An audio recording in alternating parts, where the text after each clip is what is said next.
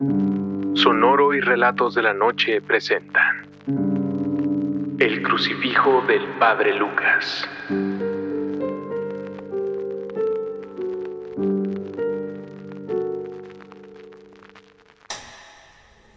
¿Qué harían ustedes si se enteraran de que en su casa hubo un artefacto utilizado en cientos de exorcismos alrededor del mundo? Un artefacto que se volvió un catalizador de energías negativas, de todo lo malo, y que a la vez que puede ser un arma poderosa, representa también mucho peligro. Imagínense tener una granada en una casa llena de niños. Sí, podría ser una protección en algún momento de emergencia, en la guerra, pero en otro contexto, solamente representa un peligro latente para todos a su alrededor. Así nos lo explicaría el sacerdote más adelante. No podría llevar un registro de todas las cosas distintas que vimos por aquellos días. Tuvimos que esperar dos más para que el sacerdote que conocía a la abuela llegara a la ciudad y fue justo a tiempo, porque las cosas en casa cada vez estaban peor. La novia de mi hermano fue a visitarlo un día antes. Cuando le llamó desde afuera para que saliera, mi hermano se asomó por la ventana y la saludó. Cuando entró la chica preguntó por mí, y mi hermano le explicó que yo no estaba, que había ido con mi madrina. Pero su novia le dijo que me acababa de ver, que cuando se asomó por la ventana me traía a mí en la espalda, colgada con los brazos y riéndome divertida, moviendo la cabeza de forma extraña. Mi hermano había sido muy reacio a platicar de lo que nos ocurría, por temor a lo que pensarían de él. Pero en ese momento tuvo que explicar y, bueno, la chica no lo tomó de la mejor forma. A uno nunca le gusta que alguien se ría de lo que te está pasando, de algo serio, ¿no creen?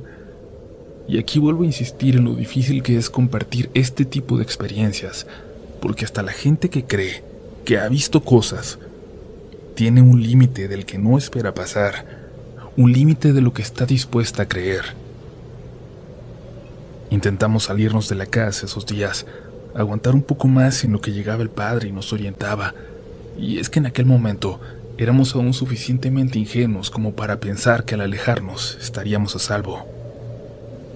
Mi hermano se iba a quedar con su mejor amigo, que vive cerca de la casa, pero estaba haciendo tiempo en la casa de su novia aquella tarde, casi al otro lado de la ciudad. Se sentía mejor mientras más distancia pusiera entre él y aquel sonido de cascabeles. Me vio salir a mí muy temprano rumbo a casa de mi madrina, pero no sabía a qué hora iba a volver. Eran como las ocho de la noche, cuando algo lo preocupó de repente, algo que sintió en el pecho, y lo primero que hizo fue pedir prestado el teléfono para marcar a la casa para asegurarse de que todo estaba bien.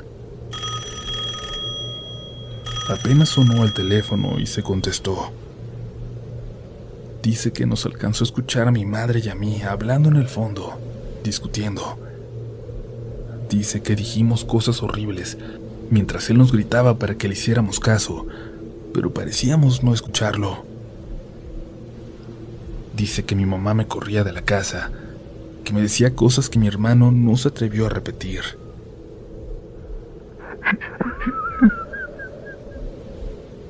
Se escuchó una pequeña risa en el teléfono, como de alguien burlándose, y luego se colgó. Mi hermano ya estaba imaginando cosas. Acababa de escuchar los cascabeles detrás de él en el cuarto del hermanito de su novia. Se estaba volviendo loco, y era mejor que se fuera de ahí antes de que todos se dieran cuenta. Le habló a su amigo con el que se iba a quedar y le avisó que ya iba para allá. Cuando salió de casa de su novia, donde siempre lo habían tratado bien, no se imaginó lo que dejaba detrás y que nunca volvería a poner un pie en ella. Yo estaba con mi madrina. Mi mamá me mandó con ella porque es quizás la persona con más fe que conocemos, extremadamente religiosa y amiga de la familia desde hacía décadas. Si en algún lugar yo iba a estar segura, sería con ella. A ella le platicamos bien lo que había pasado, le teníamos confianza, pero cuando llegué me di cuenta de que solo sabía detalles a grandes rasgos y me encargué de ponerla al corriente de todo. Fue la primera vez que conté realmente lo que estaba pasando, sin temor ya a que me creyeran o no. Simplemente lo dije. Necesitaba decirlo, que alguien más lo supiera y ver ya esa reacción en sus ojos. No quiero que algo venga con nosotros, madrina. No quiero que nada te afecte a ti. A lo mejor no es bueno que me quede. Le dije, pero mi madrina solo sonrió. Si Dios conmigo, ¿quién contra mí? Pero en cuanto lo dijo se le borró la sonrisa, no sé por qué. No sé qué le ocurrió. Fue como si algo se hubiera roto, como si algo en ella se hubiera descompuesto. Y me hizo recordar por un momento lo que contaba la abuelita, de aquella primera vez en que sintió el mal de frente, cerca de ella de aquella tarde acercándose al cementerio cuando dejó de sentir a Dios a su lado. Cuando ya nos íbamos a acostar, cuando todo estaba apagado y yo comenzaba a sentir el mismo pavor que ya sentía cada que llegaba la noche y la hora de dormir, de estar en la oscuridad, mi madrina se asomó por la puerta, ya con el cabello suelto, en camisón. Me hizo una seña de que me acercara con ella, que saliera de la habitación. Me acerqué a la puerta y salí, pero ya todo estaba apagado. No la vi. No vi por dónde se había ido, pero al voltear, vi cómo se metió en una habitación. En una habitación vacía que no era donde regularmente dormía. Caminé por el pasillo oscuro despacio. No sabía dónde prender la maldita luz, y la oscuridad se hacía cada vez más difícil de soportar. Pero caminé Caminé en busca de mi madrina. Algo me hizo voltear. Un sonido a mis espaldas en la habitación de mi madrina. Pero lo ignoré. Y seguí caminando para llegar a la habitación en donde la vi entrar. La puerta estaba abierta y una luz tenue salía de allá adentro. Cuando me acerqué me di cuenta de que estaba prendiendo veladoras. Me hizo una señal para que pasara. Madrina, ¿Todo bien? No. Hay alguien en mi cuarto. Mi mamá estaba con una de sus hermanas cuando recibió la llamada de mi tía. Le avisaba que el padre había salido antes, que iba a llegar en un rato, por la madrugada, y que le hiciera el favor de recibirlo. Va para tu casa, le dijo. No quiso que pasaran más tiempo solos allí. El plan de separarnos a todos aquella noche y de alejarnos de la casa se acababa de arruinar, pero mi mamá agradecía la disposición y la buena voluntad del padre. ¿Quién más en su sano juicio se apresura para llegar a un lugar donde hay seres de bajo astral sueltos por toda la casa? Pero esa era su vocación, ¿no? Luchar contra el mal en el mundo. Mi mamá y mi tía se fueron rápido para la casa, pero mi tía nada más la dejó y se fue. No era miedosa regularmente, pero las cosas ya no estaban para hacerse los valientes. Antes de que entrara, alguien saludó a mi mamá. Era la vecina con su perrito. No sé cuántos años tiene ese pobre perro, pero aún hoy vive, aunque ya no puede salir a pasear. Estaba a punto de marcarte, le dijo. Sabía que no estabas en tu casa porque tus hijos han tenido la tele a todo volumen desde la tarde. Mi mamá no le quiso decir que no había nadie en casa. Aceptó el comentario, la queja de la vecina, que siguió diciéndole cómo no nos tenía que dejar ver películas de terror, que todo eso traía malas energías. Y bueno, al menos quería mi mamá que los vecinos no nos vieran como los raros, que no se dieran cuenta de lo que pasaba, que no se cruzaran la calle al pasar frente a nuestra casa que siguiera yendo la vecina a platicar cuando todo esto pasara. Cuando todo esto pasara. Porque todavía creíamos que pasaría.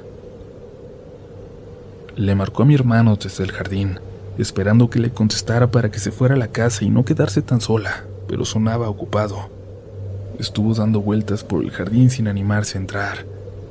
Dejó su bolso y salió a la calle, disimuladamente, para ver si pasaba de regreso a la vecina y le podía hacer plática. Lo que sea era mejor que estar allá adentro, pero nadie pasó. La calle ya estaba desierta. A mí no me quiso marcar. Sabía que mi madrina se dormía religiosamente temprano, así que supuso que para esas horas yo ya estaría dormida. Pero no era así. Yo le estaba pasando mal. Mi madrina y yo nos encerramos y nos pusimos a rezar un rato. Ya tenía todas las veladoras del cuarto encendidas. Nina, ¿quién está allá? ¿Le llamamos a alguien? No te preocupes, mija. Vamos a intentar dormir. Me decía con una sonrisa nerviosa. Sus manitas no le dejaban de temblar. Mi madrina, regordeta y chaparrita, tenía la apariencia más bondadosa del mundo, por lo que me dolía aún más verla tan aterrada. Los lentecitos se le empañaban y yo no sabía por qué. Nos acostamos en unos sillones pequeños en ese cuarto y no podía dejar de escuchar que sollozaba, que parecía llorar, pero muy despacio para que yo no la escuchara. Estaba llorando de miedo. Pasó más de una hora, ya iban a ser las doce, cuando apenas pude empezar a cerrar los ojos por cansancio, aunque es muy difícil dormir cuando estás asustado de esa forma. Pero en cuanto cerré los ojos apenas por un momento, unos segundos según yo, escuché que mi madrina comenzó a rezar en voz alta y me llegó un olor horrible. Un hedor asqueroso que tiempo después supe que era azufre. Volteé hacia mi madrina que cerraba los ojos con fuerza, como no queriendo ver nada. La podía ver con toda claridad porque la luz de las velas era suficiente para medio iluminar la habitación. Y escuché algo en la puerta. Algo que me hizo voltear alcancé a ver que algo se movió, que algo se escondió. Y luego vi la perilla. Estaba al rojo vivo. Me levanté rápido y fui hacia mi madrina para preguntarle cómo estaba, qué tenía. Y luego de unos minutos en los que pude tranquilizarla, me dijo que seguía rezando en voz baja cuando vio que yo me estaba quedando dormida. Eso la tranquilizó un poco, pero siguió orando y entonces le llegó ese olor. Y escuchó cómo se abrió la puerta. Solo se abrió. No se veía nada, nadie. Hasta que algo se asomó por la puerta, por la parte de arriba pero agachándose. Es decir, era algo mucho, mucho más alto que la puerta. Dice mi madrina que era una figura con cuernos que tenía cuernos de chivo y la cara así como este animal, pero había dos detalles horribles. Los ojos. Los ojos eran humanos, y la boca y los dientes también. Y se los enseñaba, y movía la boca como si estuviera masticando algo, pero a diente pelado. Fue cuando cerró los ojos y se puso a orar, y a mí me terminó despertando esa peste. Había ruidos allá afuera. Algo estaba en la casa, caminando y moviendo cosas como si nada, y al final logré convencer a mi madrina de que nos fuéramos, de que no nos podíamos quedar allí. No, es mi casa, es mi casa, seguía repitiendo, incluso cuando la ayudé a ponerse una chamarra para salir al frío que se había desatado en la ciudad. Nos salimos por la puerta de atrás sin voltear a la sala y rodeamos por toda la casa. Adentro, se seguía escuchando como si alguien revisara entre las cosas. Cuando mi hermano llegó con su amigo, no quiso contarle al respecto. Entre ellos había tanta confianza que no tuvo ni que explicar nada para decirle que si se podía quedar ahí aquella noche. Fue más bien algo normal, pero su amigo, Fer, Notó inmediatamente que algo ocurría. ¿Crees en fantasmas? Le preguntó mi hermano, dándose cuenta de que nunca había hablado del tema con él. Claro, hay dos aquí. Bueno, eso dice mi mamá. Yo nunca he visto nada. Dice que son los viejitos que construyeron la casa. Fer siguió platicando y mi hermano se comenzó a poner nervioso, pensando si aquello que provocaba ese maldito crucifijo se le había pegado. Si ahora lo llevábamos con nosotros a todas partes. Lo que menos quería era saber la historia de las apariciones en esa casa, pero Fer seguía contándole divertido, sin saber lo que estaba provocando en mi hermano. Se le empezó a ir el aire. Le dio un ataque de pánico como el que había tenido días antes, cuando se dio cuenta de que aquel maldito arlequín había vuelto a casa. Se sentó y su amigo se dio cuenta y lo quiso calmar. Le gritó a su mamá y fue por agua mientras mi hermano sentía que la mamá de Fer le ponía las manos en los hombros para calmarlo. Por fin regresó Fernando con agua y detrás de él, detrás de él entró su mamá, recién despertada. Y mi hermano tardó un momento en captar que no había nadie más en la habitación, que nadie le había puesto las manos en los hombros. Voy a mi casa. Tengo que ir a mi casa, dijo, y Fernando al escucharlo tomó las llaves de su coche. Sí, vamos a tu casa, le respondió. Encontré a mi mamá fumando en el jardín cuando llegué con mi madrina, y un ratito después llegó mi hermano y Fer. Su amigo solo nos volteaba a ver con cara de asustado. Era evidente por la expresión que teníamos todos, sobre todo mi madrina, que algo muy extraño estaba pasando. Como estábamos todos juntos, nos animamos a entrar. Mi madrina estaba convencida de que Dios la había puesto ahí para ayudarnos a pasar por esta experiencia, para darnos la fe que nosotros cada vez teníamos menos. Mi hermano quiso convencer a Fer de que se fuera, de que íbamos a estar bien, pero Fernando lo ignoró mientras llamaba a su casa para avisar que no iba a llegar que estaría fuera toda la noche.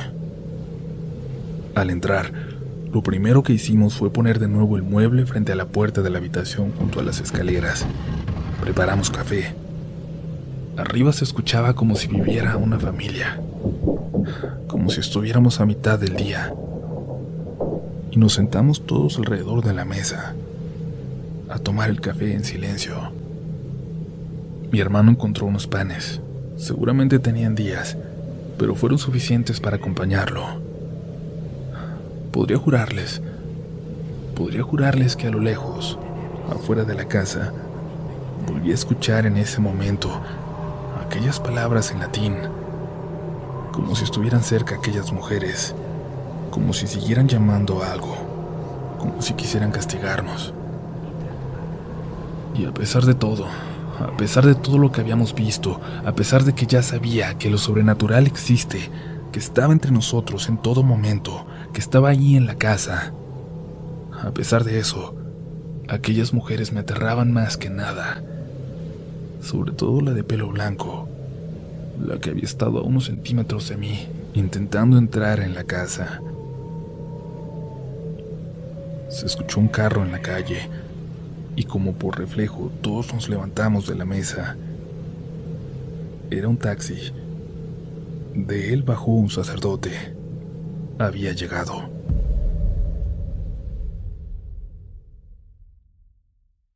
¿Quieres regalar más que flores este Día de las Madres? The Home Depot te da una idea. Pasa más tiempo con mamá plantando flores coloridas, con macetas y tierra de primera calidad para realzar su jardín. Así sentirá que es su día todos los días. Llévate tierra para macetas Bigoro por solo $8.97 y crece plantas fuertes y saludables dentro y fuera de casa. Recoge en tienda y sigue cultivando más momentos con mamá en The Home Depot. Haces más, logras más. Más detalles en homedepot.com diagonal delivery.